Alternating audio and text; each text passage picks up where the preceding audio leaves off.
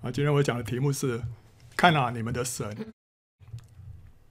啊，这个以赛亚书四十章第九节这么说啊：“报好信息给西安的啊，你要登高山；报好信息给耶路撒冷的啊，你要极力扬声，扬声不要惧怕。对犹大的诚意说：看啊，你们的神。”这段话的背景是什么？这段话的背景是先知以赛亚，他预言犹大人在被掳到异邦之后啊，将会归回。好。啊，神的荣耀将重新回到耶路撒冷。他这个时候是在主前大概五百多年啊，五主前五百多年的时候是北国北国被掳的时候啊，但是南国被掳呢是要等到一百多年之后，所以但是他已经预先预言到他们南国会被掳到异邦去，而且之后了神的荣耀会重新回到耶路撒冷，那是在再过。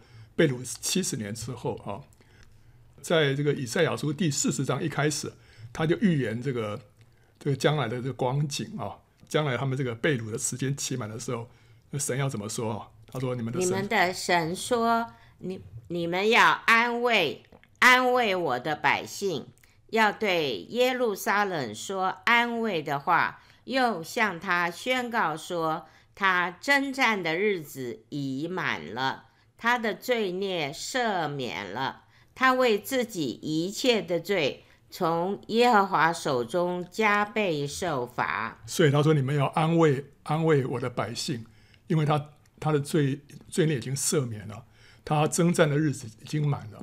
所以这个是啊、上面那段第第九节的背景哦。他说：‘看啊，你们的神，为什么呢？’他这个就是说啊，这个当犹大犹大人被掳满了七十年之后。”神要传信息的人啊，就是那个战场上的那个传令兵啊，向这个犹大犹大帝啊，就发出捷报哦，说看啊，你们的神哦，他们的那个传令兵啊，从战场上跑回去报告啊，报告这个前方的这个消息。他现在跑回去是报告好消息啊，说这个神得胜了啊，说看啊，你们的神。然后呢，接下来啊、第十节他怎么说哈？主耶和华必向大能者临到，他的膀臂必为他掌权，他的赏赐在他那里，他的报应在他面前。他必像牧人牧养自己的羊群，用膀臂聚集羊羔，抱在怀中，慢慢引导那如养小羊的。OK，所以呢，他说叫你他叫那个犹大的诚意啊，要举目观看啊，要看见神的呃他们的神啊来到啊，那神怎么来到？他会像大能者。他会像牧人啊，所以当犹大的诚意举目望神的时候，他他们会看见神已经战胜仇敌，而且将他被掳的百姓呢带回犹大地。那当他们来看神的时候呢，就会有一个认识。这个认识什么呢？认识第一个，神是一个可畏的大能者；第二个，他们又看到神又是一个慈爱的牧人，他们不需要害怕仇敌啊。所以他说。耶和华必像大能者领导，他也必像牧人啊，牧养自己的羊群。所以在这里我们看到啊，当我们看神的时候啊，我们就会怎么样？我们就会更多的认识神，哦，更多的认识神，然后就会产生出什么？一个活的信心。好，所以当犹大的城邑看神的时候，他们就认识神，一方面是可畏的，一方面又是慈爱的。好，所以看神是我们在困境当中战胜恐惧。跟忧虑的秘诀。当我们什么时候感感到恐惧，什么时候感到忧虑的时候，这时候要怎么样？举目望神，举目看神。这个先知就呼吁呼吁我们说什么呀？要看啊，要看你们的神啊、好，神是宇宙之间啊最值得我们注目凝视的那一位。神要我们把所有的注意力他的焦点都放在他的身上。神宝座前的四活物啊。遍体的内外都满了眼睛，他们不断的注目仰望神，以至于可以昼夜不住的呼喊说：“圣哉，圣哉，圣哉！主神是昔在、今在、以后永在的全能者。”他们所有的眼睛啊，我相信最主要的就是一个功能，就是来看神，对不对？你如果说你 OK，我有的眼睛看别的地方，这实在是会太浪费了，因为没有任何一个东西啊，任何一件事物啊，比神更可爱。所以呢，他们所有的眼睛都用来看神，免得漏掉了啊。当他每看神一眼的时候，就会发出惊叹；每看一眼就会发出惊叹。所以他们可以昼夜二十四小时，然后永永远远的在那边呼喊，在那边敬拜，在那边赞美神。所以神是经得起我们看的啊。我们地上的东西有时候看看几眼就已经觉得差不多了，没什么味道了。但是神是永远值得我们，而且可以经得起我们一再看的。所以我每看一眼就会发出惊叹：哇，神是何等的美丽，何等的奇妙哦！所以我们应该渴望啊，像那个四活物一样，仿佛我们全身都是眼，每一个眼睛都用来看神，因为神的美丽无人能及，他的荣耀无物可比。每当我们看见神的时候呢，就再没有别的事物可以吸引我们的心了。所以有一首诗歌啊，啊叫什么？什么会使地上的偶像啊失去他那美丽的模样，并不是灰心失望或劝勉，乃是无价之宝的一现，就是神的显现会让地上的偶像啊失去一切的吸引力。然后说神是什么？你是千万人中之第一人。哦，求你开我眼，并夺我心，摔碎众偶像，并焕然加冠。你为千万人中之第一人。OK，就就是神的啊，神的美丽啊，向我们一显现啊，所有的偶像都会被摔碎。好，所以这个我们最要紧的是什么？我们要来看见神，要来看神。然后呢，可是在现实生活当中啊，我们的肉眼是看不见神的，对不对？啊，如果要看神啊，怎么看呢？看不见啊。可是我们可以用什么？我们可以用里面的眼睛来看神啊。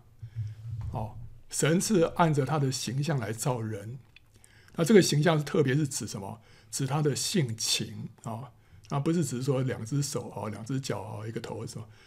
啊，神的形象，特别是讲他的性情，我们是有神的性情的人啊，所以当我们在用里面的眼睛来看神的时候，就是把我们的注意力放在神的身上，我们来思想他的性情，还有他的作为跟他的话语啊。大卫说啊，他渴望在圣所里面瞻仰神的荣美，他在圣所里面可以看见神的荣美吗？啊，他说啊，有一件事我曾求耶和华。我仍要寻求，就是一生一世住在耶和华的殿中，瞻仰他的荣美，在他的殿里求问。我在圣所里曾如此瞻仰你，为要见你的能力和你的荣耀。哇，这是大卫的啊、心里面的渴望啊，他就希望一直住在神的殿中，干什么呢？瞻仰神的荣美啊，瞻仰神的荣美。那殿里面有什么东西啊？有约柜，对不对？可约柜上面有施恩座，对不对啊、然后神照理说是住在坐在那个施恩座上面嘛，可是没有啊，上面是空空的，哦，就是两个基路伯之中一个空的一个宝座。但是，所以大卫他怎么样能够瞻仰到神的荣美呢？哦，大卫所谓的瞻仰神的荣美，一定不是只说看见神的形象，因为在这个至圣所里面并没有神有形的形象。这应该是说什么？是是大卫在。圣所当中，他感受到神丰富的同在，所以他就停留在那个地方，安静的亲近神，默想神的所事、所做跟所说，对不对？所以大卫所谓的说瞻仰神的荣美，就是坐在那边，哦，在神的同在当中，在那边思想神，在那边啊专注，把啊他的注意力，把他的眼里面的眼睛啊放在神的身上。这就是他用里面的眼睛来看神啊。那我们安静等候神，我们亲近神的时候，就是把我们的眼目从世上的事物转回，专心来注目神、思念神啊。摩西在西乃山上面四十昼夜与神面对面，结果他的面皮就发光了。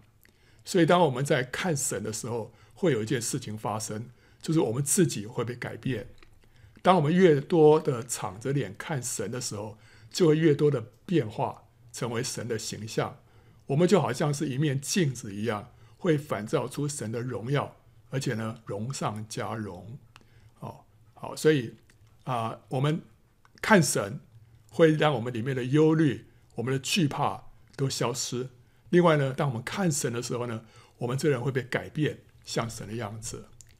反过来讲，我们如果看淫乱、暴力、罪恶、污秽、虚浮的东西，我们的思想就会被玷污，我们就会成为我们所看的东西，因为我们看什么就会像什么哦。所以诗篇一百一十九篇三十七节说：“求你叫我转眼不看虚假，又叫我在你的道中生活。”所以我们要常常从这世上许多虚假的事物当中转眼不看啊，转眼不看，要转来看神哦。所以看神呢，成为我们变化像神的秘诀。我们呃，神在我们身上有个有有有两个旨意啦，一个就是要我们像他。另外一个呢，是我们在地上要为他掌权啊。好，那怎么样能够像他？怎么样能够为他掌权呢？这里有让我们看到一个秘诀：我们看神，就让我们能够变化像神。我们越多看他，我们这个人越越多有他的性情，有他的平安，有他的温柔，有他的圣洁，有他的慈爱啊。那在新约里面呢？圣经里面也提到，我们要看耶稣。三一神当中啊，圣父没有人可以见哦，就是人没办法见，人见了会会死的哈，所以人无法见。那圣灵呢，是人看不见，因为他是灵啊，看不见。那唯独圣子人可以见的，因为他是道，就是话，是从父而出的，是把父发表出来的。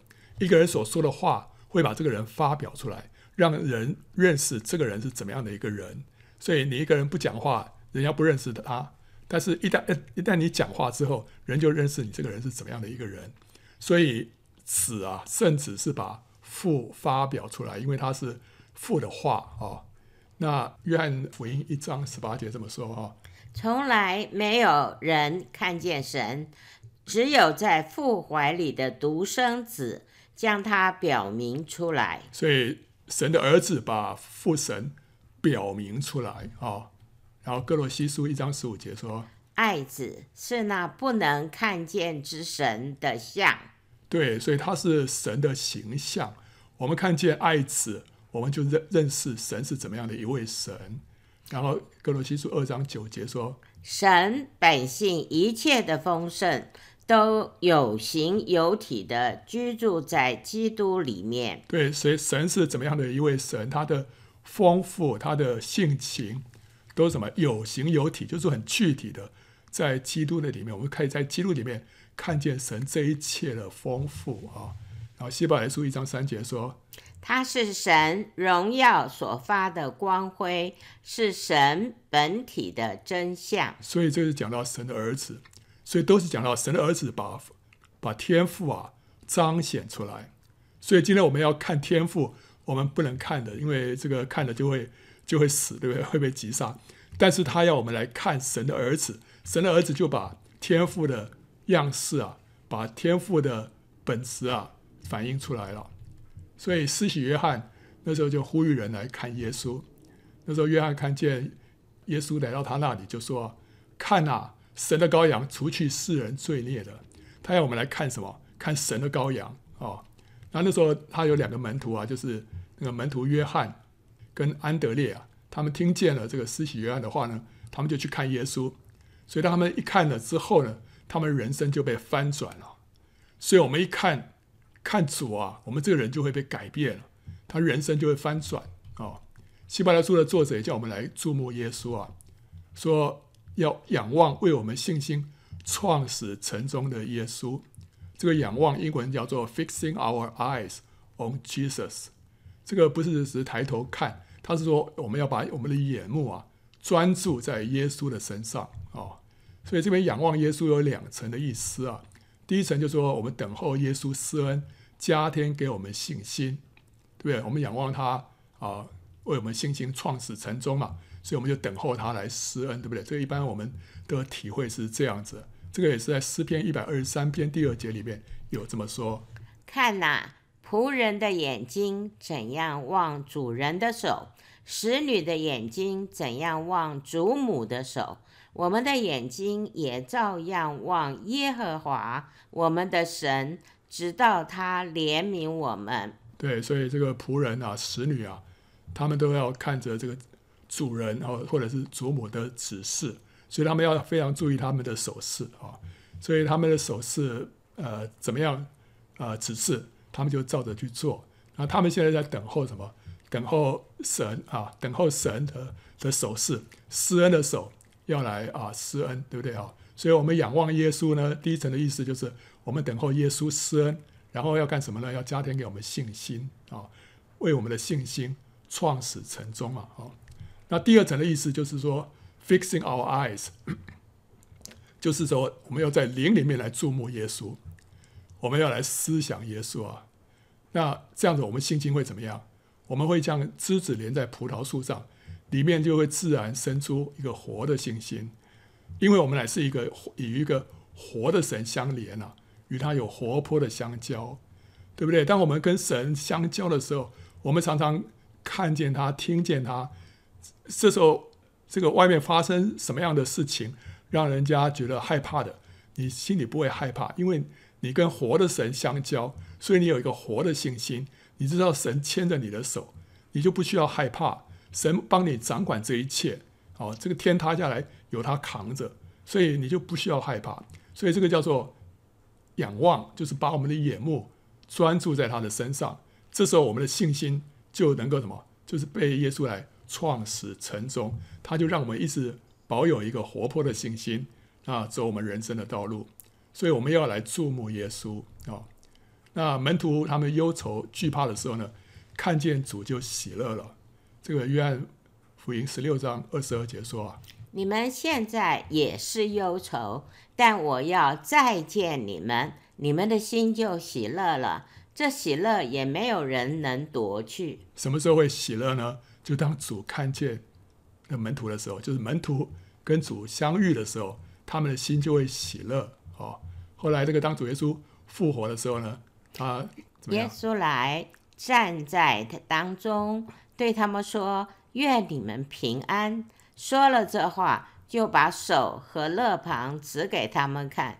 门徒看见主就喜乐了。哇！门徒看见主就喜乐了。今天我们灵里面遇见主啊，我们就怎么样？我们就喜乐了，对不对？我们就是因为看不见主啊，心里头都忧闷，对不对啊？所以啊，我们说这个之前有跟人家分享说，什么叫信心的黑夜啊？信心的黑夜就是你摸不见主，看不见主，那时候就灵里面就非常的下沉。可是那时候你还是要坚持，在凭着信心往前走啊。虽然一片漆黑，其实你需要在信心里面往前走，所以那个叫做信心的黑夜。但是呢，往往这个这个只是一种呃特殊的一段时期了。但是神平常让我们过一个正常的基督徒生活，我们应该要常常能够跟主相遇。与他相交的，这是一个正常的光景。当我们与主相遇相交的时候呢，我们里面就会怎么样？会喜乐，会喜乐啊、所以当我们忧愁惧怕的时候呢，如果我们转眼看主，我们在灵里面接触到主，就一定会喜乐。有一首诗歌啊，当转眼仰望耶稣啊，定睛在他奇妙慈容啊，在救主荣耀恩典大光中。世上事必定显为虚空啊，所以就是要转眼仰望耶稣啊，从这个世界上的各样的事物里面转眼啊离开啊，来看什么？看耶稣啊，定睛在他的奇妙慈容上面啊。接着我们来看这个摩西五经啊啊所启示的神是怎么样的神啊？因为我们来看神啊，对不对？那摩西五经啊，这就是律法书啊，他给我们启示的。神是创世纪啊，他先启示神是一位创造的神，对不对啊？所以神创造天地啊，借此呢就彰显他浩瀚无限的什么能力啊？你看他创造这个整个宇宙，你看见他的能力有多么的无限啊？那我们看见他的智慧，你看他创造人里面的这个呃构造，你看到这个 DNA 啊，RNA 这个。这个这个基因，这里头的这个智慧远超过我们所能够想象的。我们看到它的威严啊，这个啊闪电雷打打雷，在这里头，我们看见神的威严，我们也看见神的慈爱，对不对？像动物，这个啊，这个母母的狮子、小的狮子，它们之间的这种关系，我们看见这是显现出神的慈爱。然后我们也看见神借了他的这个这个水族啊，显现神是一位美丽的神，对不对啊？然后我们也看见神的善良，从这小动物的这种啊关系当中啊。然后我们也看见神的纯真，对，你看那个狗的眼睛啊，它脸上的表情，神一定是非常一个一个纯真的神，所以他能够创造出一个纯真的东西啊。然后我们看见这个世界的和谐，这个这蜜蜂啊，去采蜜，采蜜的过程当中，它就传播花粉，让这个植物能够啊继续的呃繁殖生长，对不对哈？所以这个动物跟植物之间的这种互动，然后形成一个很和谐的一个关系，这是神的创造，神的设计，只有神能够这样做。我们看到神的创意，他让同样一个地方经过春夏秋冬四个不同的景象，你就看到神充满了创意，对不对？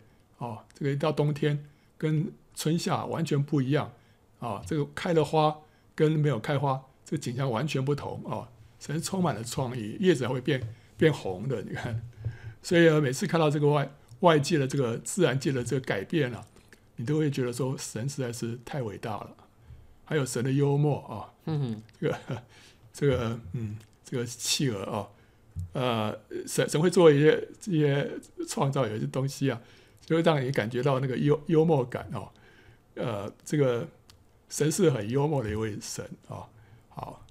OK，所以我们看这个创造啊，我们就知道神是怎么样的一位神，他的浩瀚无可比啊，神的智慧不可测啊。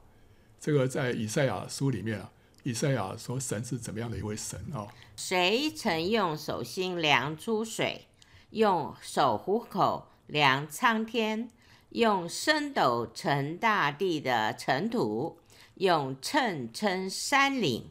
用天平平冈陵呢？谁曾测度耶和华的心，或做他的谋士指教他呢？他与谁商议？谁教导他？谁将公平的路指示他？又将知识教训他？将通达的道指教他呢？看哪，万民都像水桶的一滴。又算如天平上的微尘，他举起众海岛，好像极微之物。对，所以这个以赛亚让我们看见神的浩瀚无比，还要看到神的智慧，对不对？我们在神的面前何其的渺小，那我们的问题呢，就更加的渺小，对神来说不是问题。在我们来说，好像像一座大山一样的困难，在神眼中算不得什么。所以，当我们看到神这么伟大的时候呢，我们就不需要再忧虑啊。神的能力是无可限量的。说：“这个这个主耶和华啊，你曾用大能和伸出来的膀臂创造天地，在你没有难成的事，在神没有难成的事啊。他说有就有，命立就立，他一句话事就成了。”他一句话，天地就被创造出来了，所以神的能力啊是无可限量的。那这样伟大的神，却是看顾跟帮助我的，那我为什么还需要惧怕世界上的一切的危难呢？所以以赛亚怎么说啊？唯有我是安慰你们的。你是谁？竟怕那必死的人？怕那要变如草的世人，却忘记铺张诸天、立定地基、创造你的耶和华。对，神是安慰我们的，神是创造我们的。那，我们不要怕这世上的那一切的危难啊，人事物啊。然后这个诗人说，我们要什么？要向山举目啊！我的帮助从何而来？我的帮助从造天地的耶和华而来啊！我们的困难不会比这个山更大啊！但是神创造这一切，我们的帮助是从创造天地的耶和华而来啊。然后罗马书八章三十一节说：“神若帮助我们，谁能抵挡我们呢？”然后呢，主说啊，两个麻雀不是卖一分银子吗？若是你们的父不许，一个也不能掉在地上。就是你们的头发也都被数过了，所以不要惧怕，你们比许多麻雀还贵重。所以在创世纪，我们第一个，我们就看见神是那位创造的神，天地万物都是他所创造的，他的能力浩大，他的智慧无穷。所以，我们不需要惧怕，我们不需要惧怕，不需要忧虑。我们要多多的思想，多多来看这位创造的神。第二个，他是一个呼召的神啊。神不仅是一个创造的神，他也是跟我有个别关系的神啊。他在我身上有一个荣耀美好的计划。神如果只是创造这个世界，那跟我还是没有太大关系。但是问题是，今天他跟我有一个个别的关系。他在我身上有一个计划，所以他让我们看见他呼召什么？他呼召亚伯拉罕进入神为他所命定的计划当中，让亚伯拉罕呢成为万国万民的祝福。然后神就借着以撒、雅各跟约瑟，使人知道他在人身上的旨意是什么。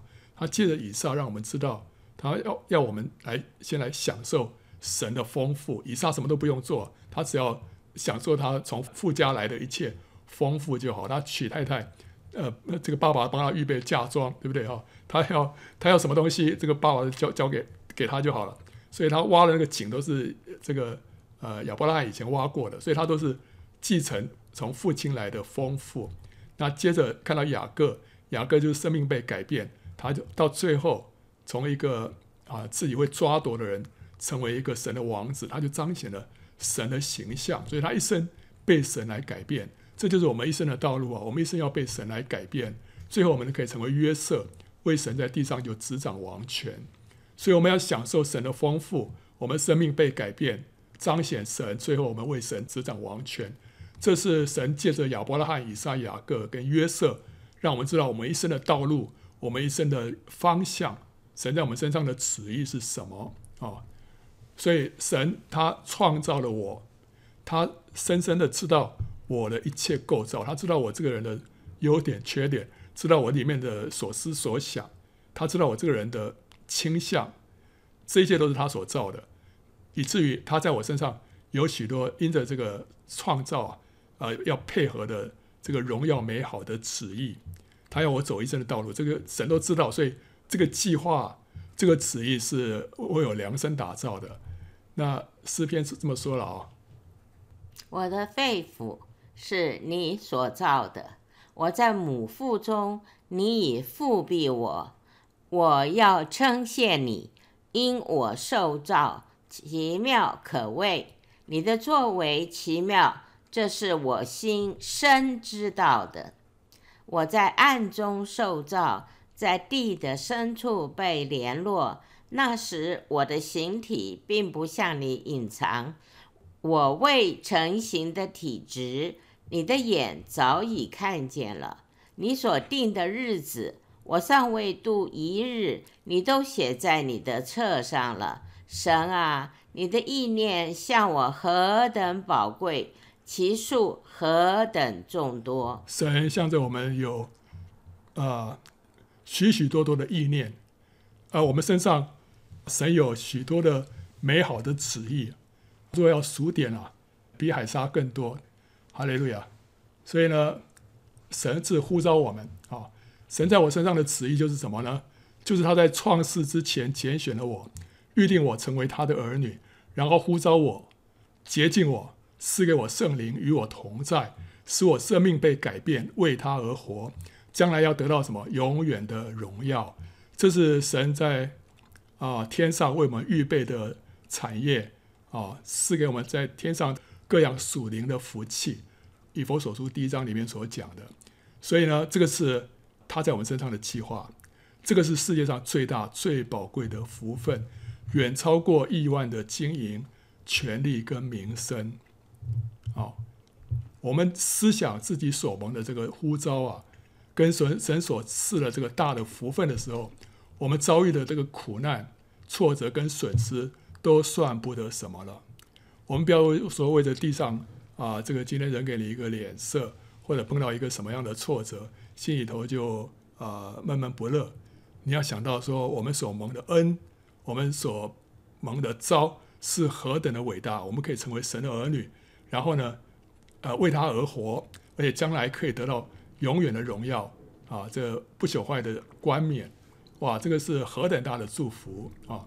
所以哥林多后书四章十七节说，我们这自战自经的苦楚，要为我们成就极重无比、永远的荣耀啊！这是一个极重无比。永远的荣耀，我们不是在乎所见的，乃是在乎所不见的啊。OK，所以神是一个呼召的神，他在我们身上有一个呼召，有一个旨意，这个旨意是荣耀的旨意，这个呼召是一个荣耀的呼召。世界上没有任何东西可以跟这个相比的啊。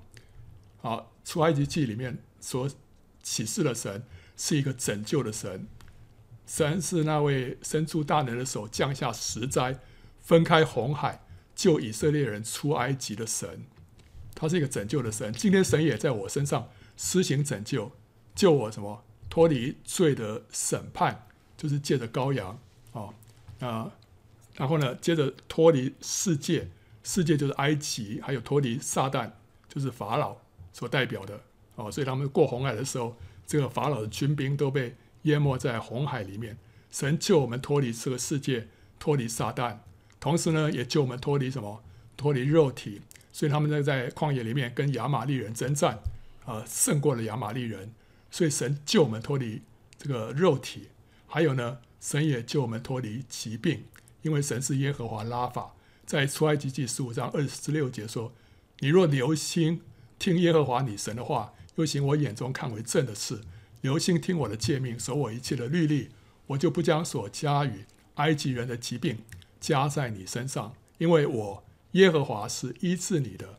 我耶和华是医治你，就是原文是，我是耶和华拉法，嗯，耶耶和华拉法。所以神是医治我们的神，他救我们脱离疾病，他是一位拯救的神，他伸出他大能的手啊，把我们从罪、从世界、从撒旦、从肉体、从疾病当中拯救出来。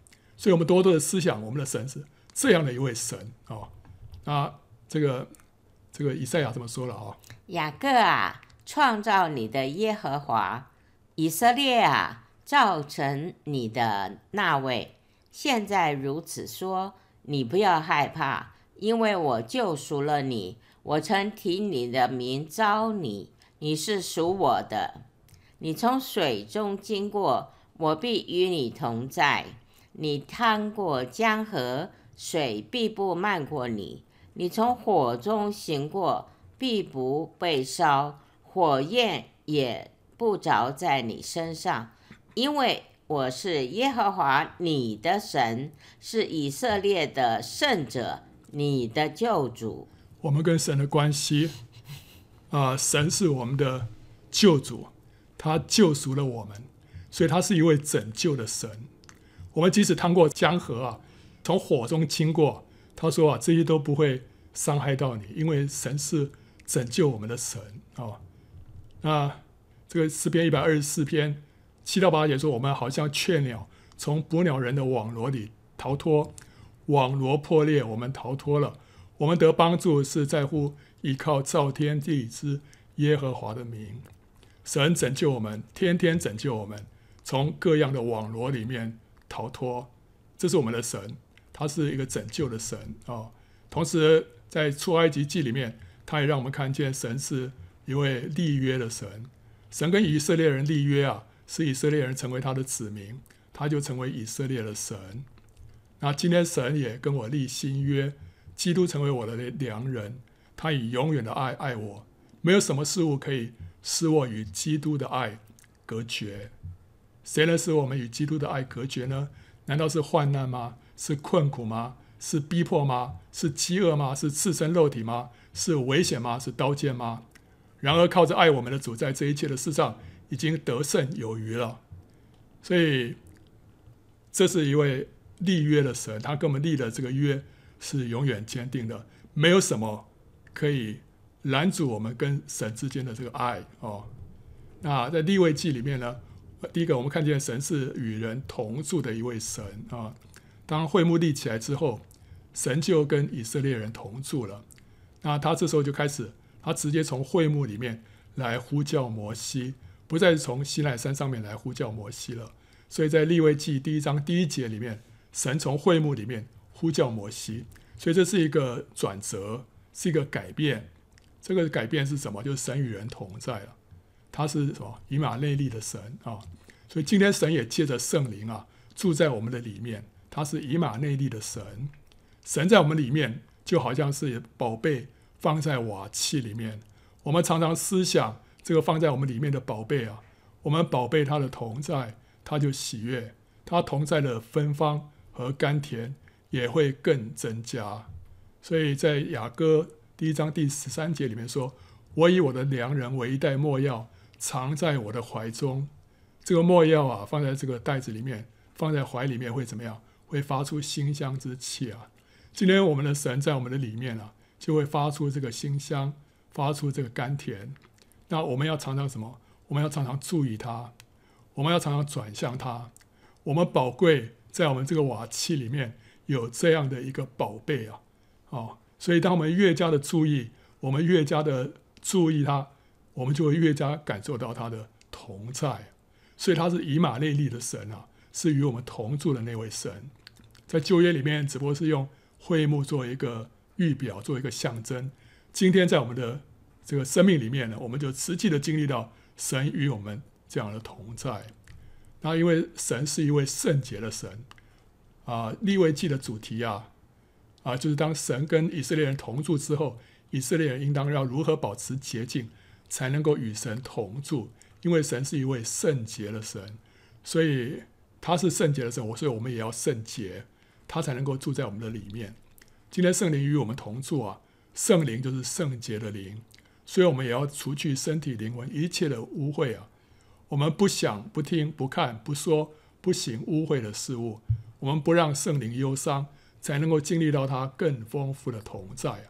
哥林多后书七章一节说：“亲爱的弟兄啊，我们既有这等应许。”就当洁净自己，除去身体灵魂一切的污秽，敬畏神，得以成圣啊！我们要除去一切的污秽啊！为什么？因为与我们同住的这位神啊，这位圣灵啊，是圣洁的，是洁净的，所以我们要把自己清干净啊，才能够迎接圣灵住在我们的里面啊。另外，我们下到民看到民数记，民数记里面让我们看到神是一位引导我们的神啊。以色列人在旷野漂流了四十年，神用云柱火柱引导他们往前行，如同牧人引导羊群一般。所以四十年来，神一直在引导他们。那诗篇四十八篇十四节说：“这神永永远远为我们的神，他必做我们引路的，直到死时，直到我们离开这个世界。神一直在引导我们走前面的道路。这是一位引导的神。同时，在民数记里面看到。”他是一位供应的神。以色列人漂流旷野的这四十年当中啊，他们身上的衣服没有穿破，脚上的鞋没有穿坏。神天天降下马拿作为他们的食物，神也叫磐石裂开，出水给他们喝，叫他们一无所缺。所以神是供应他们一切所需的神。今天神也供应我们的一切需要。他是什么？他是耶和华以勒。好，神必供应了。我们的好处呢，不在他以外。我们得着他，就得着一切。今天我最需要的，不是得着他给我们这个，得着他给我们那个。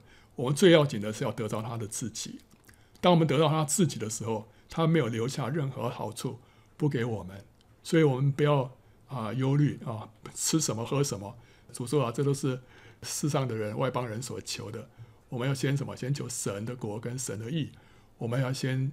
求神的自己啊，啊，诗篇二十三篇啊。耶和华是我的牧者，我必不致缺乏。他使我躺卧在青草地上，领我在可安歇的水边。他使我的灵魂苏醒，为自己的名引导我走义路。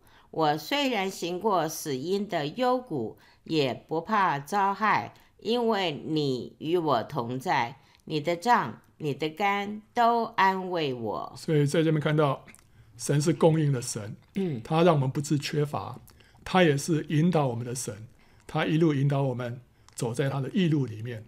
虽然行过死荫的幽谷，也不怕遭害哦。所以他是牧人，我们是他的羊，我们紧紧的跟着他，他就引导我们走前面的道路，要供应我们一切所需。这是我们在民数记里面所看到的神，是这样的一位神。最后，我们在在生命记里面，我们看见他是一个说话的神。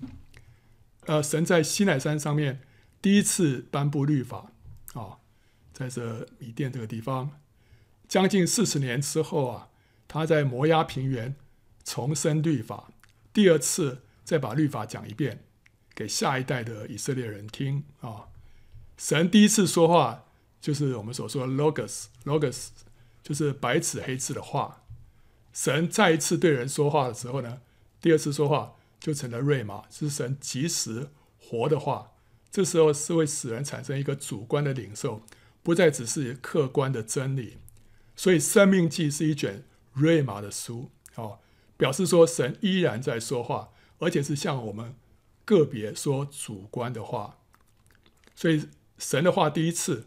就印在圣经里面，我们读过去，第一次的感觉就是 OK，我们得到一个客观的真理。可当我们读第二次、第三次的时候，那时候神会说话，说在我们的心里面，神会吹气在这个这个白纸黑字上面。这时候对我们里面个别说话，这时候我们得到那个话叫做瑞玛。哦，好，那生命记是神第二次把律法再讲一遍。你说为何？为什么多此一举？我说你说我回去翻这个出埃及记就好了，那每年都写好了啊，这个。这个利未记也写得更详细啊，为什么还要来一个生命记？不是因为生命记是神第二次说，第二次说跟第一次说完全不一样。第二次说是是瑞玛，瑞玛是什么？是灵，是生命啊！哦，瑞玛是我们灵里面的食物啊。主耶稣说，人活着不是单靠食物，乃是什么？靠神口里所出的一切瑞玛，一切话，那个话就是瑞玛。所以瑞玛是我们灵里面的食物啊，还有呢，圣灵的宝剑就是神的道，这个道是什么？瑞玛。所以圣灵圣灵的宝剑就是瑞玛哦。还有我的话就是灵，就是生命，这个我的话话就是瑞玛。所以这里头想到的这些话，这个道啊，就是瑞玛。只有瑞玛可以成为我们的食物，可以成为圣灵的宝剑，它是灵，它是生命啊。所以我们为什么需要生命记啊？因为如果没有生命记的话，这些真理、这些律法，对我们来说只是一些客观的真理而已，对我们来个人来说，没有产生那个啊、主观的这个意义啊。但是神要对我们个别再说一次，这就不一样，这是成为生命记。诗人在写诗篇，他说啊，他切慕神的话，甚至心碎。诗篇一百一十一十九篇二十节，你说这个讲的话太夸张了。为什么切慕神的话，甚至心碎？你圣经翻一翻不就好了吗？为什么切慕啊、甚至心碎？这不是。他讲他切慕神的话，是切慕的瑞玛。我切慕神对我个别说话，亲自对我说话，我甚至于切慕到心碎。我们今天要得到瑞玛，要神个别对我说话。然后呢，他说神的话比蜜甘甜啊，比蜂房下滴的蜜更加的甘甜。什么样的话可以比蜜更加甘甜？就是瑞玛。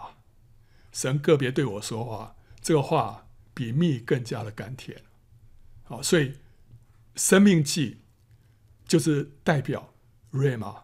所以你读生命记，跟前面的律法感觉不一样，感觉不一样，好像里面有一个力量哦，就是非常的主观。它里面讲到神神的爱，和神神如何的爱我们。所以他如何如何啊？好，在这个里面让你感受到，那个主耶稣那时候用那个也是用好几处这个生命记的话来回应这个魔鬼的试探啊。好，所以生命记表示说，我们的神是怎么样的一位神？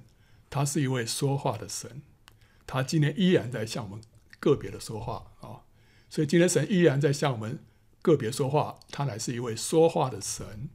当神一说话，我们的灵魂就苏醒，我们的瞎眼就得看见，我们心里就喜乐，我们行路就有光，我们奔跑就有力，因为我们得到了瑞玛，我们得到神对我们个别说的话。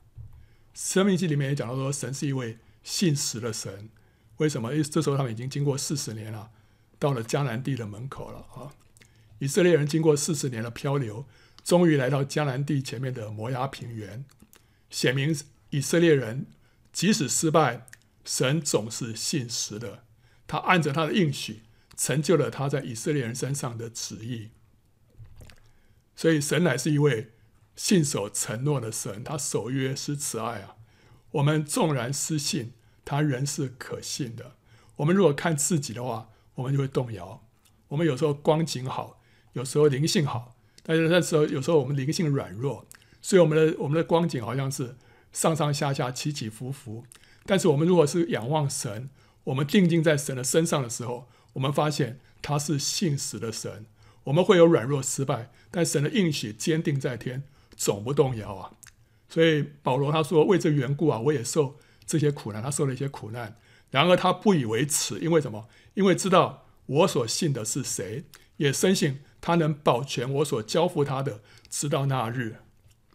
我们把一些事情交托给神，神会保守，神会看顾。我们会动摇，但是神不动摇，他是信实的神啊！所以，我们这个。回顾一下啊，《创世纪》让我们看见神是创造的神，是呼召的神；《出埃及记》让我们看到神是拯救的神，神也是立约的神；《利未记》让我们看到神是与我们同住的神，他也是圣洁的神；《民数记》让我们看到什么？他是引导的神，也是供应的神；《生命记》让我们看到神是说话的神，他也是信实的神。所以我们要来看啊。我们要来看我们的神是怎么样的一位神，我们就知道说，神在这方面、这许多方面来彰显他的自己。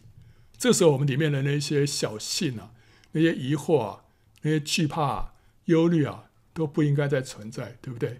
我们有这么伟大的一位神，有这么一位这个刚强然后稳固的一位神，我们不需要再惧怕。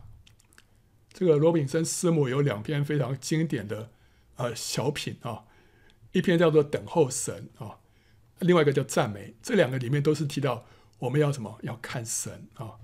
这个等候神这么说啊。